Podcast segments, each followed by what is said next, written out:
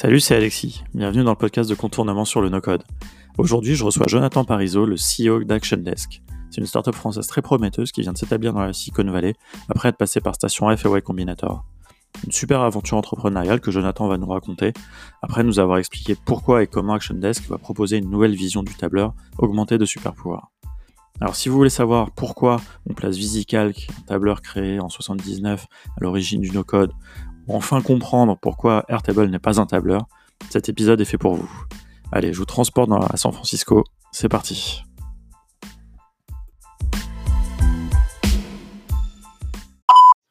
Voilà, bon bah c'est parti, très bien. Ok. Alors, eh ben, salut Jonathan, euh, merci de, prendre le temps de, discuter un petit peu avec nous en direct de San Francisco. Avec grand plaisir, merci de l'invitation. On n'est pas, on est 9 heures de décalage, donc euh, ça va être un, petit peu différent de quand je, reçois les gens et que je suis à côté d'eux et qu'on discute. Euh, mais ça va être tout aussi intéressant, justement parce que tu es à San Francisco, tu vas avoir plein de choses à nous raconter par rapport à ça. Donc tu viens nous parler de d'Action Desk, donc, euh, la startup que tu as cofondée il y a deux ans à peu près. Ouais, deux ans et demi. Deux ans et demi. Voilà, donc tu vas nous raconter tout ça, un petit peu ton parcours, qu'est-ce qui t'a amené à Action Desk, et puis qu'est-ce que c'est surtout ce projet, et derrière un petit peu qu'est-ce qui vous a amené à San Francisco, et puis voilà, nous parler aussi un petit peu de du no-code, de, un petit peu ton ressenti par rapport à tout ça, par rapport à cet écosystème et comment vous vous inscrivez là-dedans. Très bien, avec très bien. bon, bon programme. Ok, et ben ce que je te propose pour, pour commencer, ce qui, ce qui, sera très bien, c'est de commencer par se présenter. Avec grand plaisir. Euh, du coup, merci, euh, merci l'invitation. Donc, euh, moi, c'est Jonathan. Je viens de Franche-Comté. J'ai un parcours d'études relativement classique. J'ai fait une prépa à une école de commerce où, honnêtement, j'ai pas appris grand-chose. j'ai eu des, premières expériences en tant que business analyst, en vente distribution, en tant que consultant en stratégie. Et c'est un peu là que j'ai commencé à, vraiment m'intéresser à tout ce qui est analyse de données, comment utiliser la donnée pour, pour bien monitorer un business et pour le rendre plus efficace. c'est aussi là que j'ai vraiment commencé à m'intéresser au, au, spreadsheet de manière générale et particulièrement à, Excel à ce moment-là. ensuite, j'ai passé, j'ai passé trois ans chez Jumia. Jumia, c'est la, euh, sa plus grosse plateforme de e-commerce euh, en Afrique, qui a été lancée par, euh, par Rocket Internet. donc dans différents rôles, mais en tout cas dans des rôles très, très opérationnels. Et ensuite, en partant, j'ai fait je m'intéressais beaucoup à la, technologie de manière générale. via Excel, justement, j'avais commencé un peu à coder via du VBA.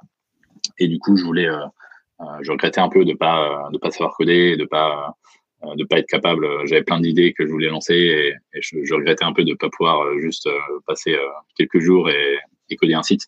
du coup, j'ai fait le wagon, donc il y a un bootcamp de deux mois qui t'apprend les bases du, du développement web en, en, Ruby on Rails.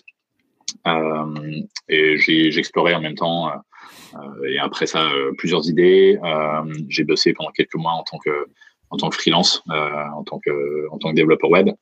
Euh, et c'est là que j'ai commencé, euh, j'ai vraiment commencé à bosser sérieusement sur, euh, sur ActionDesk. Tu es le cofondateur, donc tu es aussi développeur. Est-ce que tu, travailles au développement de la plateforme? Est-ce que vous avez d'autres devs? Est-ce qu'il y a un CTO Ouais, alors j'ai effectivement un cofondateur et, CTO qui s'appelle qui s'appelle Valentin, qui est vraiment en charge de toute la partie technique. Et pour répondre à ta question, non, moi je je code pas et je serais vu le niveau de complexité technique de, du produit, euh, aujourd'hui, je, je, serais plus capable de suivre. Ou en tout cas, je, je serais peut-être, mais euh, ce serait pas, pas le meilleur usage de mon temps. Euh, J'ai commencé au tout départ du projet. J'ai un peu codé. C'était notamment, je faisais, je faisais notamment pas mal de fontaines. Mais aujourd'hui, plus du tout. Et je suis vraiment focus sur le, sur le côté produit et, et lien avec les utilisateurs avant de, parler vraiment plus en détail d'Action Desk, tu nous expliques ce que ça fait, quelle est votre vision pour, pour ce produit, euh, je me demandais un peu euh, quelle était ton, ton, impression un peu sur le tableur. Et tu disais donc que tu avais euh, pas mal utilisé Excel. Parce que nous, c'est vrai qu'on cite souvent, quand on fait un peu un historique du no-code, on cite souvent VisiCalc, donc qui a été créé en, en 1979, comme l'ancêtre, comme vraiment le premier outil no-code, dans le sens où c'était la première fois qu'il y avait une abstraction qui permettait aux gens de plus avoir à coder des formules et qui pouvaient rentrer leurs données sous forme d'un tableur. Alors, à l'époque, c'était même pas d'interface graphique, c'est vraiment en mode euh, MS-DOS. Mais euh, voilà, cette première abstraction. Et puis, ça a amené après, euh, plus longtemps après, à Excel. Et on, on voit des gens dans des boîtes qui font des, trucs de fou avec Excel, quoi, des applications, littéralement, quoi. Complètement.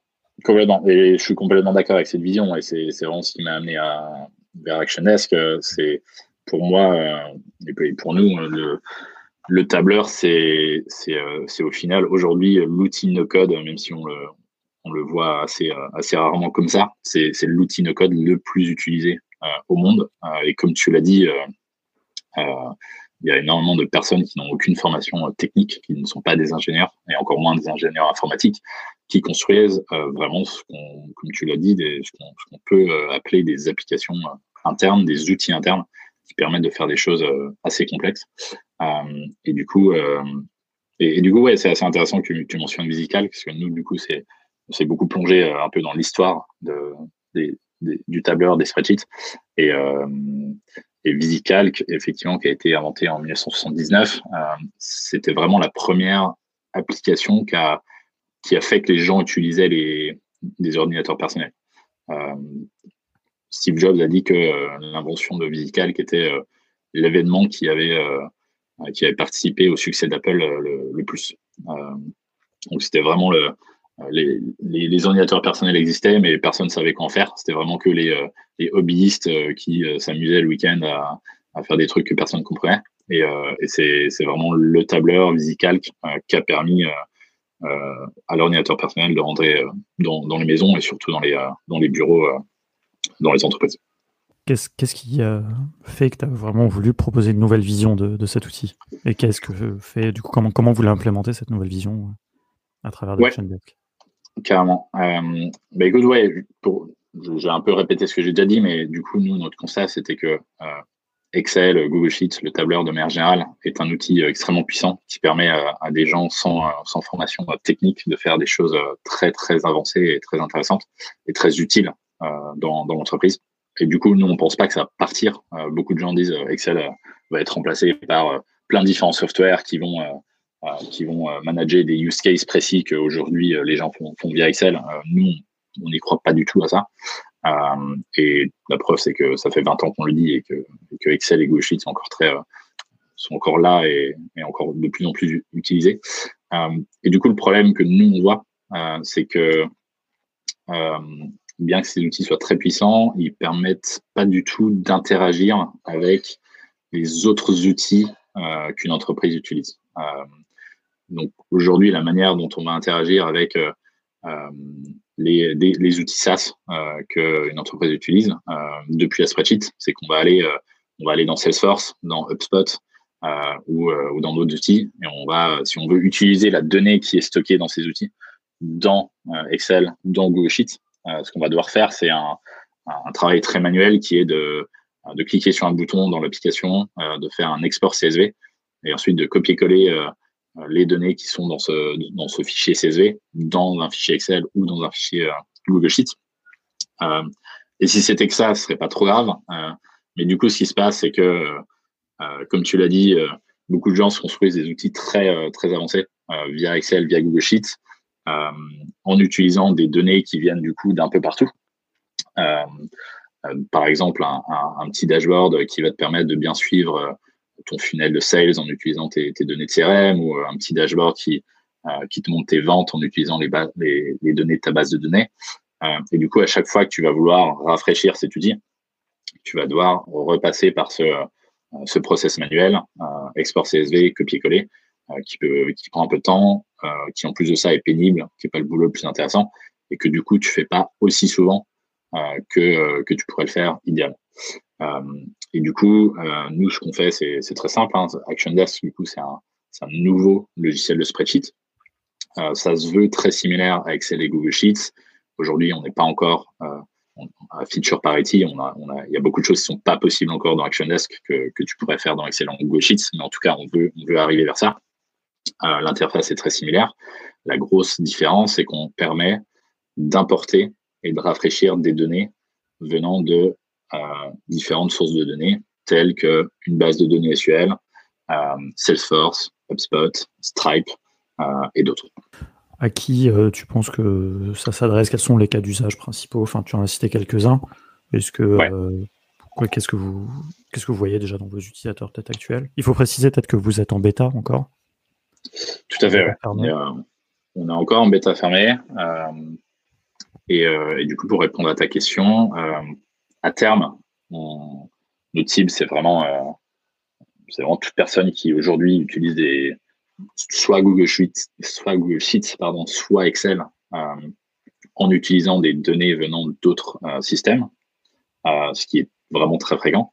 de manière plus spécifique aujourd'hui, on s'adresse particulièrement aux, aux startups et particulièrement aux fondateurs, aux, aux execs type COO, CMO de startups qui ont besoin de euh, d'avoir un petit euh, business dashboard euh, qui vont rafraîchir tous les jours, toutes les semaines, qui vont peut-être partager à leurs équipes, peut-être partager à leur board tous les mois, qui présentent vraiment les indicateurs principaux de, de santé du business et qui en général va prendre des données de leur base de données où il y a vraiment les, les données corps du business qui sont derrière leur, leur produit principal et qui va pouvoir aussi prendre des données peut-être de Stripe où il va avoir euh, toutes les données de facturation des clients euh, et les données, euh, toutes les données vraiment propres clients qui vont peut-être être dans leur CRM.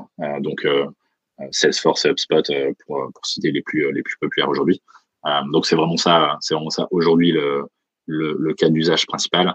Mais évidemment, vu qu'on s'attache au, spreadsheet, le, nombre de cas d'usage est vraiment infini.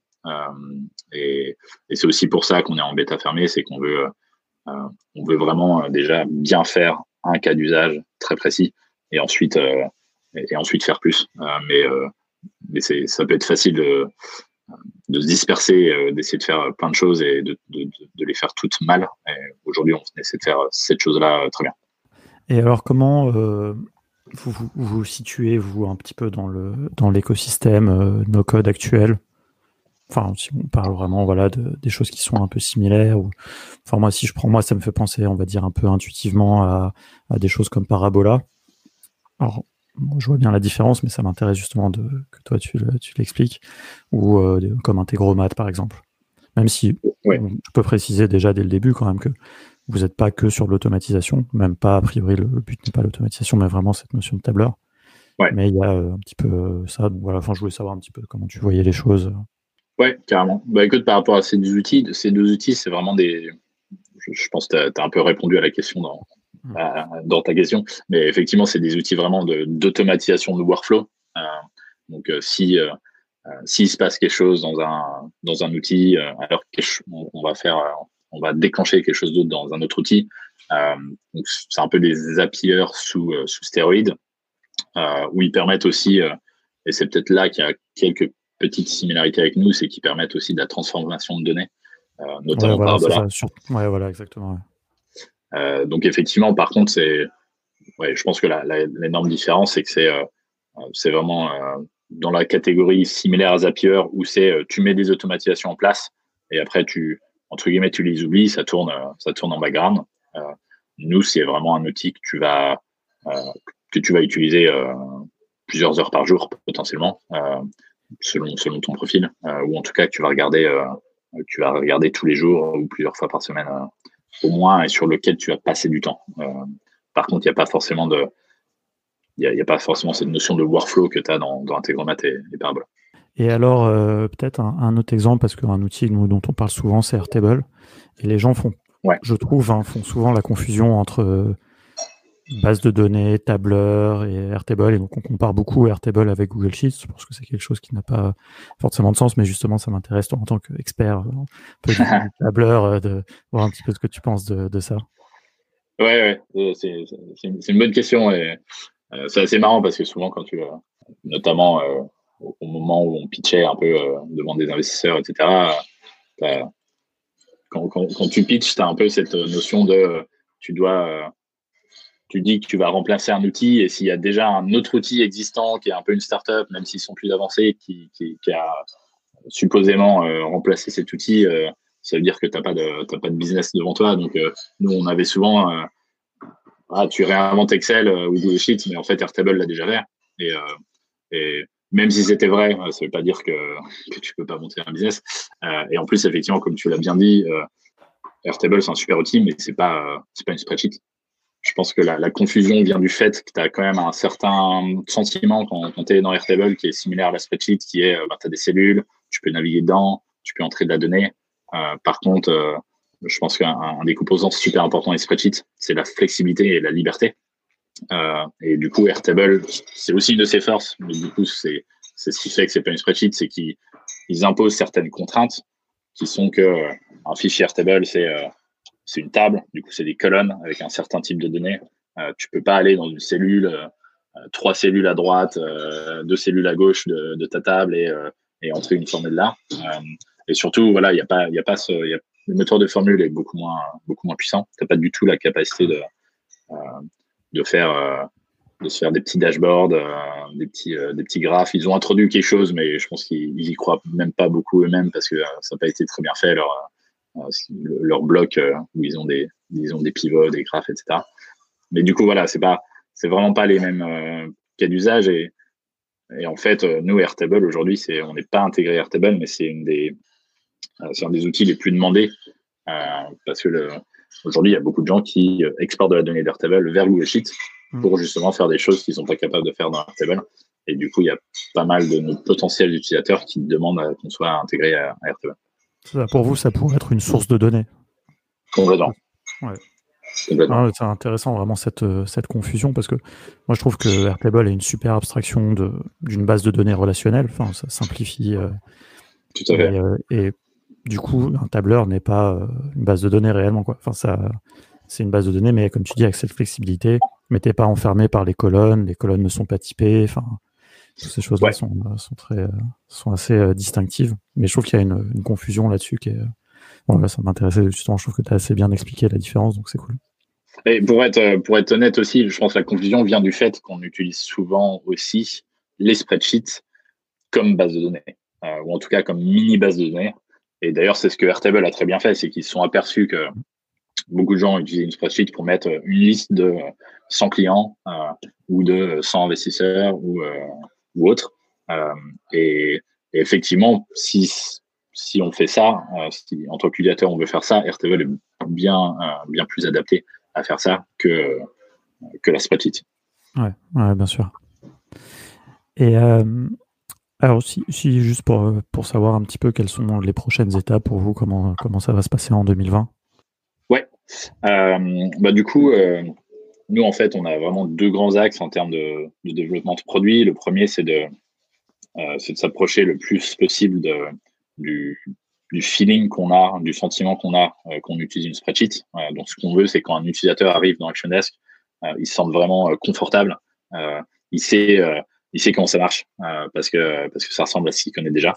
Euh, il est il est pas perdu. Euh, donc on a on a beaucoup de features qu'on n'a pas encore dans ActionDesk, qui sont des features qu'on estime clés des des spreadsheets qu'on va qu'on va reproduire, notamment le le pivot, donc le, le tableau croisé dynamique.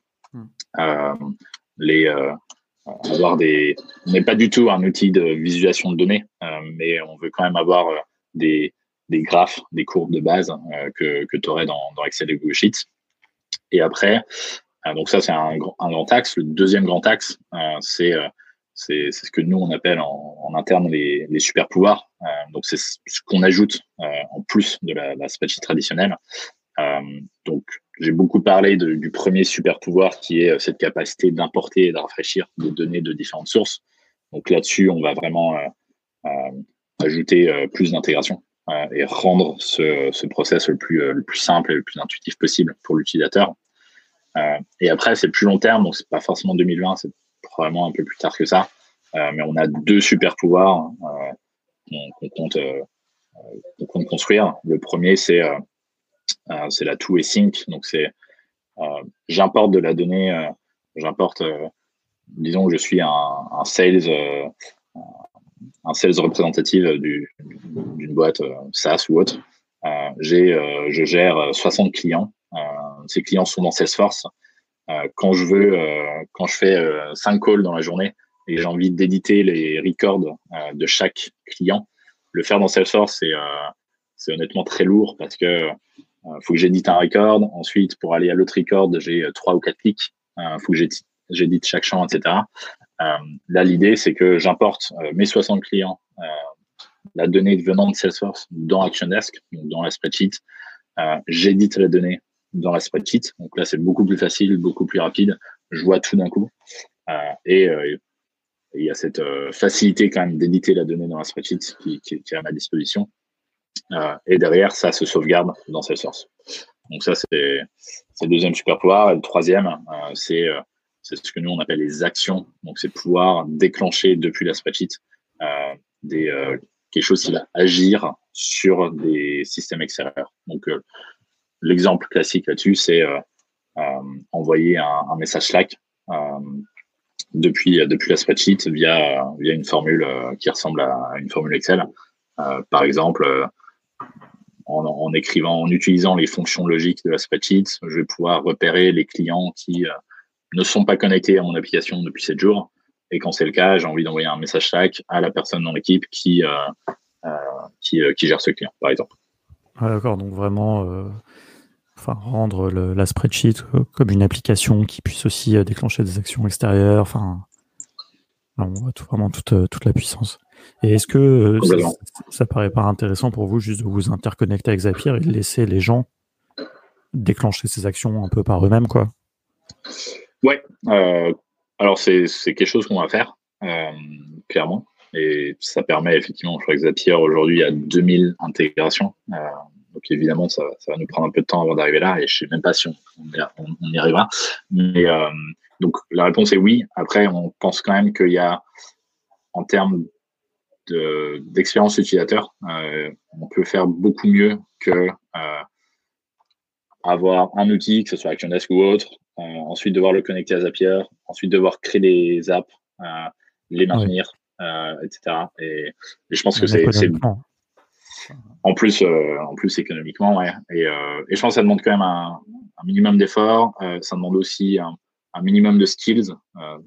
je sais que c'est pas compliqué d'utiliser Zapier, mais je pense que je pense que tout le monde n'est pas capable de le faire. en tout cas, je pense que la, le nombre de personnes capables d'écrire une formule dans Excel est largement supérieur au nombre de personnes qui sont capables de, créer un, Zap dans Zapier. Euh, et du coup, je pense qu'en permettant de faire des choses qui pourraient être possibles avec Zapier directement dans la spreadsheet, on, permet à plus de gens d'accéder à ce genre d'automatisation. Ouais, non, je te confirme, hein, parce que nous, on fait des formations justement à Zapier, donc euh, on voit bien que même si c'est effectivement euh, un outil quand même qui est bien fait, qui est assez intuitif, les gens ne s'en sortent pas tout seuls forcément non plus, quoi. Ouais. Donc, effectivement, vous enlevez un peu de, friction en ayant des, actions déjà intégrées et que vous pouvez choisir qui correspondront à vos use cases de vos utilisateurs. Quoi. Si j'imagine, par exemple, Slack, si vous l'avez identifié, c'est sûrement aussi qu'on vous l'a demandé. Euh, Tout à fait. Ça correspondrait bien à, vos, use cases, au premier use case que vous voulez aborder. Quoi. Tout à fait. Et aussi, je pense que un, autre élément, c'est que le, créer de la logique, euh, juste envoyer un message Slack, euh, sans, sans, aucune logique derrière, euh, via Zapier, c'est quand même très simple. Maintenant, si tu veux faire de la logique compliquée avec des, des if imbriqués, euh, du, du AND, du OR, etc., euh, je pense qu'écrire une formule Excel, c'est honnêtement beaucoup plus intuitif, beaucoup plus simple euh, et beaucoup plus rapide que de faire la même logique dans, Zapier. Ouais, ouais, non, effectivement, ça, ça, se, ça se tient complètement. Ok, bah écoute, je pense qu'on a pas mal euh, euh, expliquer euh, ce, que, ce que vous faites. C'est hyper prometteur. Je pense que ça va donner envie à pas mal de gens d'utiliser votre outil. Euh, alors juste, moi, il y a un deuxième volet qui m'intéressait qu'on aborde un petit peu. C'était vraiment bah, cette aventure entrepreneuriale parce que voilà, malgré tout, tu es, français, tu es à San Francisco, tu as mené toute ton équipe là-bas. Et je voulais savoir un peu bah, comment vous en êtes arrivé là? ouais, alors bon, rapidement, quand on a commencé, on était certain que le gros du marché, en tout cas au départ, serait aux États-Unis. Euh, et ça a été clairement confirmé qu'on a commencé à faire un peu, de, marketing, un peu de contenu en ligne, qu'on a fait notre lancement Product Hunt, euh, où euh, très très rapidement, on avait plus de 80% des, des, utilisateurs et, des gens qui s'inscrivaient, qui étaient en dehors de France, et une grande majorité d'entre eux en, Amérique du Nord. Euh, du coup, c'était c'était très clair. Et il y a aussi un autre aspect qui est que on s'en doutait et ça a vraiment été confirmé depuis qu'on est ici, c'est que la, volonté d'utiliser un nouvel outil qui n'est pas encore établie dans le marché est beaucoup plus forte aux États-Unis, en tout cas dans la Silicon Valley, que qu'en France. on a eu beaucoup en commençant qu'on essayait d'avoir les premiers utilisateurs, on leur montrait ce que ça pouvait faire. On a eu beaucoup de c'est super, ça pourrait m'être utile, mais euh, mais je te connais pas et euh, on revient me voir dans six mois quand, quand l'outil est un peu plus avancé, euh, qu'il a une belle interface et que, et que vous êtes un peu plus établi dans, le marché. du coup, on avait, on avait cette volonté d'aller aux États-Unis assez tôt. et ce qui s'est passé, c'est qu'on est, du coup, est resté en France jusqu'à milieu de l'année dernière. On, a, on est rentré dans un, accélérateur de startup qui s'appelle Y Combinator, qui est basé à, à Mountain View, donc en, Californie. Euh, on a fait le batch de trois mois euh, qui a, duré l'été et on a une croissance. Euh, on a fait quoi? On a fait du x5 en termes de, en termes de nombre d'utilisateurs, en termes de chiffre d'affaires, en termes d'usage en, deux mois et demi. et du coup, ça a vraiment confirmé tout ce qu'on pensait. Et, et, à ce moment-là, on s'est dit il faut absolument qu'on reste ici. et du coup, du coup, on est, on est, revenu en France rapidement pour, pour récupérer nos visas et, et on s'est installé, on s'est installé à San Francisco. Ok. C'est intéressant ce que tu disais. J'ai noté un, un, truc qui est, que j'ai entendu aussi un peu dans d'autres podcasts, qui disait que un, des intérêts quand même de s'établir à San Francisco, notamment quand tu fais des outils, quand ta startup fait un outil, fait un outil SaaS, c'est que tu peux avoir un premier marché un peu évident qui sont les autres startups qui vont utiliser ton outil. Alors, si c'est les seuls, des fois, c'est un peu dommage. En même temps, des fois, c'est pas très grave. Parce que des startups qui ont levé, notamment à San Francisco, elles ont des moyens, donc elles, sont, elles peuvent payer des abonnements et des choses un peu intéressantes euh, sur d'autres outils SaaS, quoi. Alors, des fois, ça fait un peu une bulle aussi. Il y a des gens qui n'arrivent pas à s'évader après de, de ce marché-là, donc c'est un peu. Euh, mais euh, ça, je trouve que c'est hyper intéressant, quoi. Dans la, dans la phase où, où tu es en forte itération, où tu as besoin d'avoir du feedback, où tu as besoin d'avoir des gens qui utilisent ton outil, euh, c'est super précieux. Et, euh, et l'autre élément, c'est que tu as startup et startup. Euh, tu as, as, la startup de 5 personnes euh, qui va peut-être se casser la gueule dans 3 ans, mais tu as aussi, as aussi ta Airbnb, Stripe et, et 150 autres boîtes qui sont des startups, mais très établies, qui vont pas disparaître et qui ont des centaines ou des milliers d'utilisateurs potentiels pour toi. Et ça, c'est aussi des boîtes qui sont plus difficiles évidemment à, avoir, mais qui, euh, mais qui sont là, euh, auxquels tu peux avoir accès si tu es, euh, si présent. Et particulièrement, nous, ça nous était évidemment très utile d'être passé par, par le Combinator. et du coup, ça, c'est ce qu'on a quand même beaucoup, ça beaucoup moins en France. Ouais, comme tu dis, ils sont, ils sont plus prônes à tester des nouveaux outils, à se, à se lancer sur des choses un peu, enfin, contrairement à, je sais pas, nous, ici, des grosses boîtes où tu sais que c'est compliqué de, de, faire rentrer un nouvel outil à la DSI un marché de start-up, ça peut être plus intéressant. Quoi. alors, par rapport à Y Combinator, je ça c'est un peu plus par curiosité, mais est-ce que dans, dans, votre batch, il y avait euh, des, euh, des startups qui étaient en lien avec le no-code, enfin, d'une manière ou d'une autre, ou alors peut-être autre euh, volet qui m'intéresserait, savoir s'il y avait des, des startups dont, où il n'y avait pas de cofondateur technique et qui avaient que un produit no-code, quoi.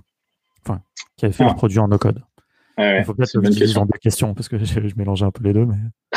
ouais, ouais. bah, du coup, pour la première question, euh, alors, il y avait une, il y avait une boîte, je t'avoue que je me souviens plus du nom, qui, euh, euh, qui était un peu en gros le, le Webflow pour des, des applications mobiles, qui permettent à des gens non techniques de, de faire des applis mobiles, mais vraiment pas juste une appli mobile ultra simple, ultra basique, mais vraiment poussée de la même manière qu'avec Webflow, tu peux faire des sites, des sites web assez, assez poussés. Euh, je t'avoue, j'ai, j'ai plus le nom en tête. Euh, Sinon, à part ça, j'ai rien en tête. Et pour ta deuxième question, je n'ai pas de boîte en tête qui n'avait pas du tout de cofondateur technique. Je sais qu'il y en a eu qui ont commencé sans, et effectivement, un peu avec des avec du Airtable, du Zapier, etc. Euh, mais euh, je pense pas. En tout cas, euh, après, c'est des gros batchs. Hein, il y a 200 boîtes. je, ne connais pas, forcément la, la, stack de chaque, de chaque boîte. Quoi. C'est ça. Mais, euh, mais en tout cas, j'en ai pas, ai pas en tête, malheureusement. Ok, non, mais bon, enfin, parce qu'on sait qu'il commence à y en avoir un petit peu. On a quelques exemples dans des batchs euh, un peu passés, mais je me demandais si c'était une tendance qui allait en, en s'amplifiant. Ou, euh, Mais bon, il faudrait voir, demander les stats, hein, peut-être, peut-être. Je sais pas s'ils communiquent un peu sur ce genre de choses. Je ne sais pas non plus, mais je pense qu'effectivement, c'est, un... quelque chose de, de, très intéressant à suivre. Je pense que YC. un indicateur. Ouais, ouais, clairement. Je pense que YC est peut-être un peu euh, quand même cette culture très très euh, très très tech où, l'idée de départ c'est quand même on prend des on, prend des, des devs qui qui font un outil, qui savent pas forcément trop comment monter le business, mais qui sont des très bons devs. et puis on va on va un peu les coacher sur la sur la partie business et, et, ça va marcher. Du coup, il y a peut-être un biais par rapport à ça il y a quelques années, je crois que Paul Graham avait, avait tweeté quelque chose où il disait voilà, on prend personne qui n'a pas de cofondateur technique. Il y avait déjà, n'hésitez pas pour les euh, entrepreneurs solo, et aussi il fallait euh, un cofondateur technique. Et puis apparemment, je crois que relativement récemment, il est un petit peu revenu là-dessus. Euh. donc. ouais, je pense que je pense que ça va changer. Ça va changer. Et je pense que clairement, c'est la tendance. Cool. Et petite dernière question un petit peu générale sur est-ce que vous utilisez des outils no-code vous dans l'équipe? Comme ça pour votre fonctionnement euh, en, tant que, en, tant que, en tant que boîte? Ouais, tout à fait. nous, l'équipe technique est vraiment à 100% sur, euh, sur construire le produit. Et euh, du coup, tout ce qui est petits outils, petits ou pas petits d'ailleurs, mais tout ce qui est outils internes, on, bricole, on bricole de notre côté. Donc, du coup, effectivement, le site web, c'est du Webflow.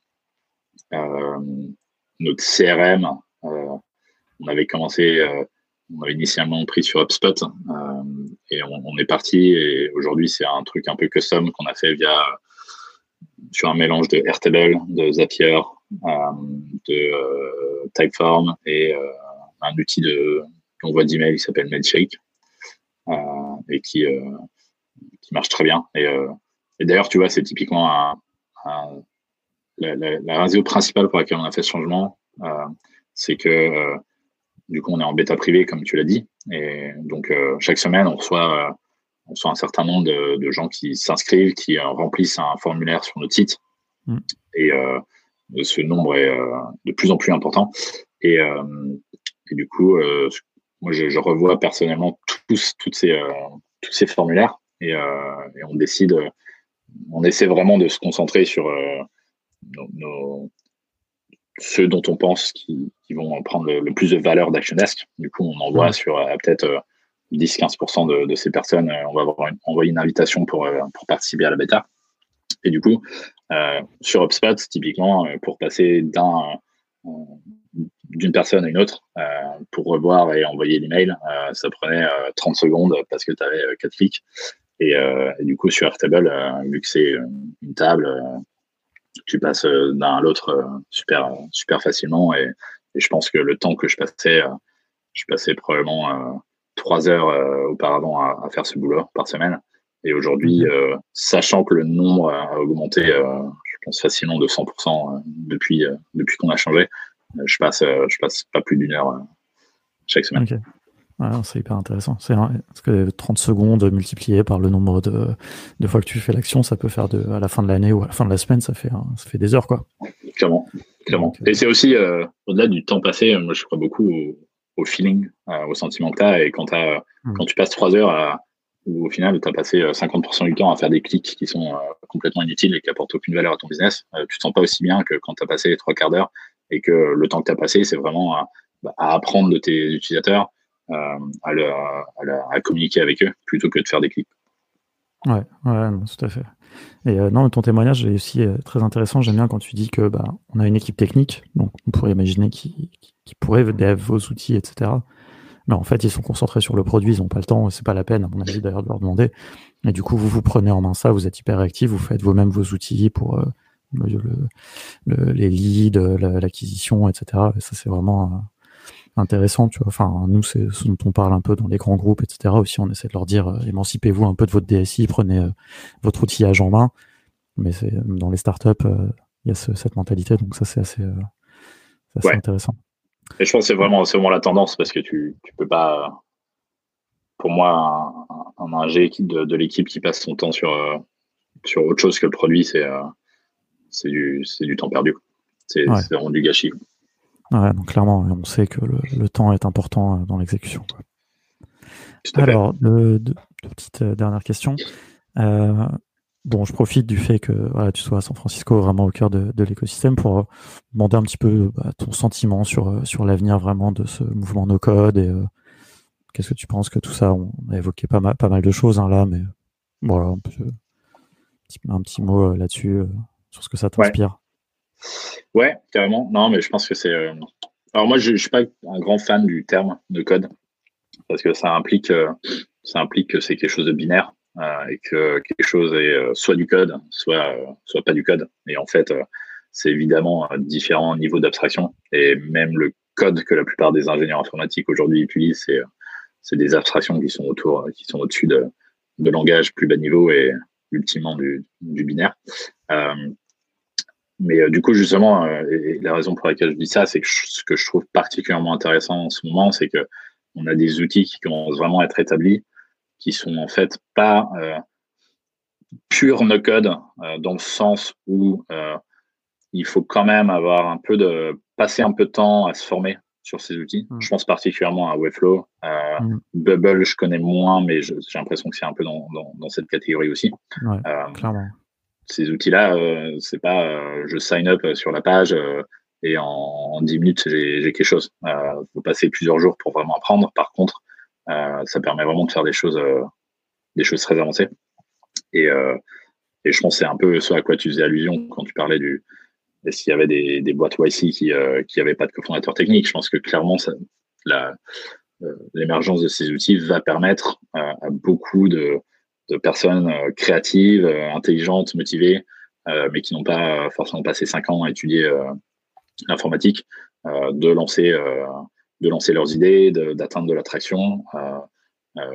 Ce qui ne veut pas dire qu'ils vont toujours euh, runner leur business sans, sans cofondateur technique ou sans équipe technique, mais qui vont leur permettre de, de tester et, d'atteindre d'atteindre certaines milestones. Certaines... Euh, ils seront moins contraints d'avoir un, un cofondateur technique. En tout cas, ils pourront le trouver un peu plus tard et ne pas attendre et quand même lancer l'idée, la tester, se planter éventuellement euh, sans avoir engagé euh, trop de frais ou trop de gens dans l'aventure si c'était pas l'idée du siècle. Quoi. Exactement, exactement. Donc ouais, c'est super intéressant. Ok. Et dernière question qu'on pose un peu à chaque invité.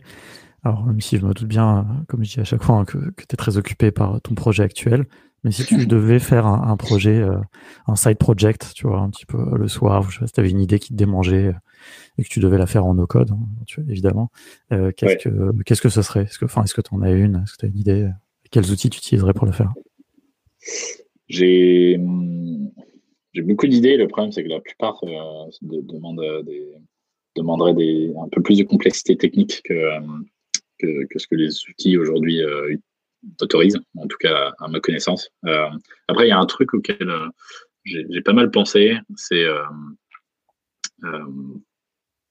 je trouve qu'il y, a un problème qui est que les personnes âgées, en tout cas de, plus de peut-être 60 ans, peut-être un peu plus, ont, ont des problèmes avec l'informatique mais général, avec, avec leur téléphone, avec leur, avec leur PC qui sont des problèmes euh, qui prendraient à peu près deux minutes à, n'importe quel gosse de 15 ans euh, à résoudre.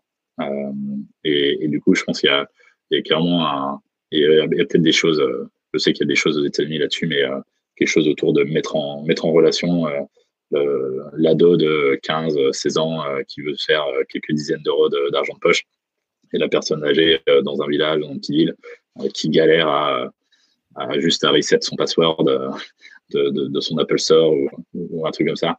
Euh, et, euh, ça, c'est du coup, c'est une marketplace, donc c'est techniquement, c'est pas très compliqué et ça pourra probablement se faire via, via Bubble, euh, des outils similaires. après, ça demande, ça, ça demande pas que de créer l'outil, il faut aussi, faut aussi trouver, trouver des utilisateurs, ce qui est. Bien sûr. c'est un, autre sujet, mais non, mais c'est sympa, c'est une bonne idée. Ça résoudrait un petit peu les problématiques intergénérationnelles, rapprocher plein de gens à jouer aussi qui se sentent un peu seuls, ils sont seuls face à leur ordi, effectivement, ils n'arrivent pas à s'en sortir. Et, euh, leur amener des ados qui viendraient les aider, qui euh, tenir un peu compagnie aussi, ça pourrait être chouette. Ça pourrait créer un peu de lien social hein, en plus. Cool. Bon, bah écoute, merci beaucoup pour ton temps. Euh, vraiment, bonne chance pour cette aventure, pour, pour le futur. On va suivre attentivement ce que vous allez faire. C'est vraiment un, un beau projet, ambitieux en plus. Donc, euh, et puis on est on est content aussi en plus. on va dire que vous représentez un peu la France dans, dans cet écosystème à San Francisco. Et voilà, j'espère qu'on aura l'occasion de se croiser. Euh, bah, je sais pas, peut-être à l'occasion de la NoCode Conf euh, en fin d'année ou quelque chose comme ça. Carrément, bah, faites-moi signe si vous êtes à, si vous êtes à San Francisco et merci merci de m'avoir invité sur sur le podcast. Cool. Bon, merci beaucoup. Merci. Salut.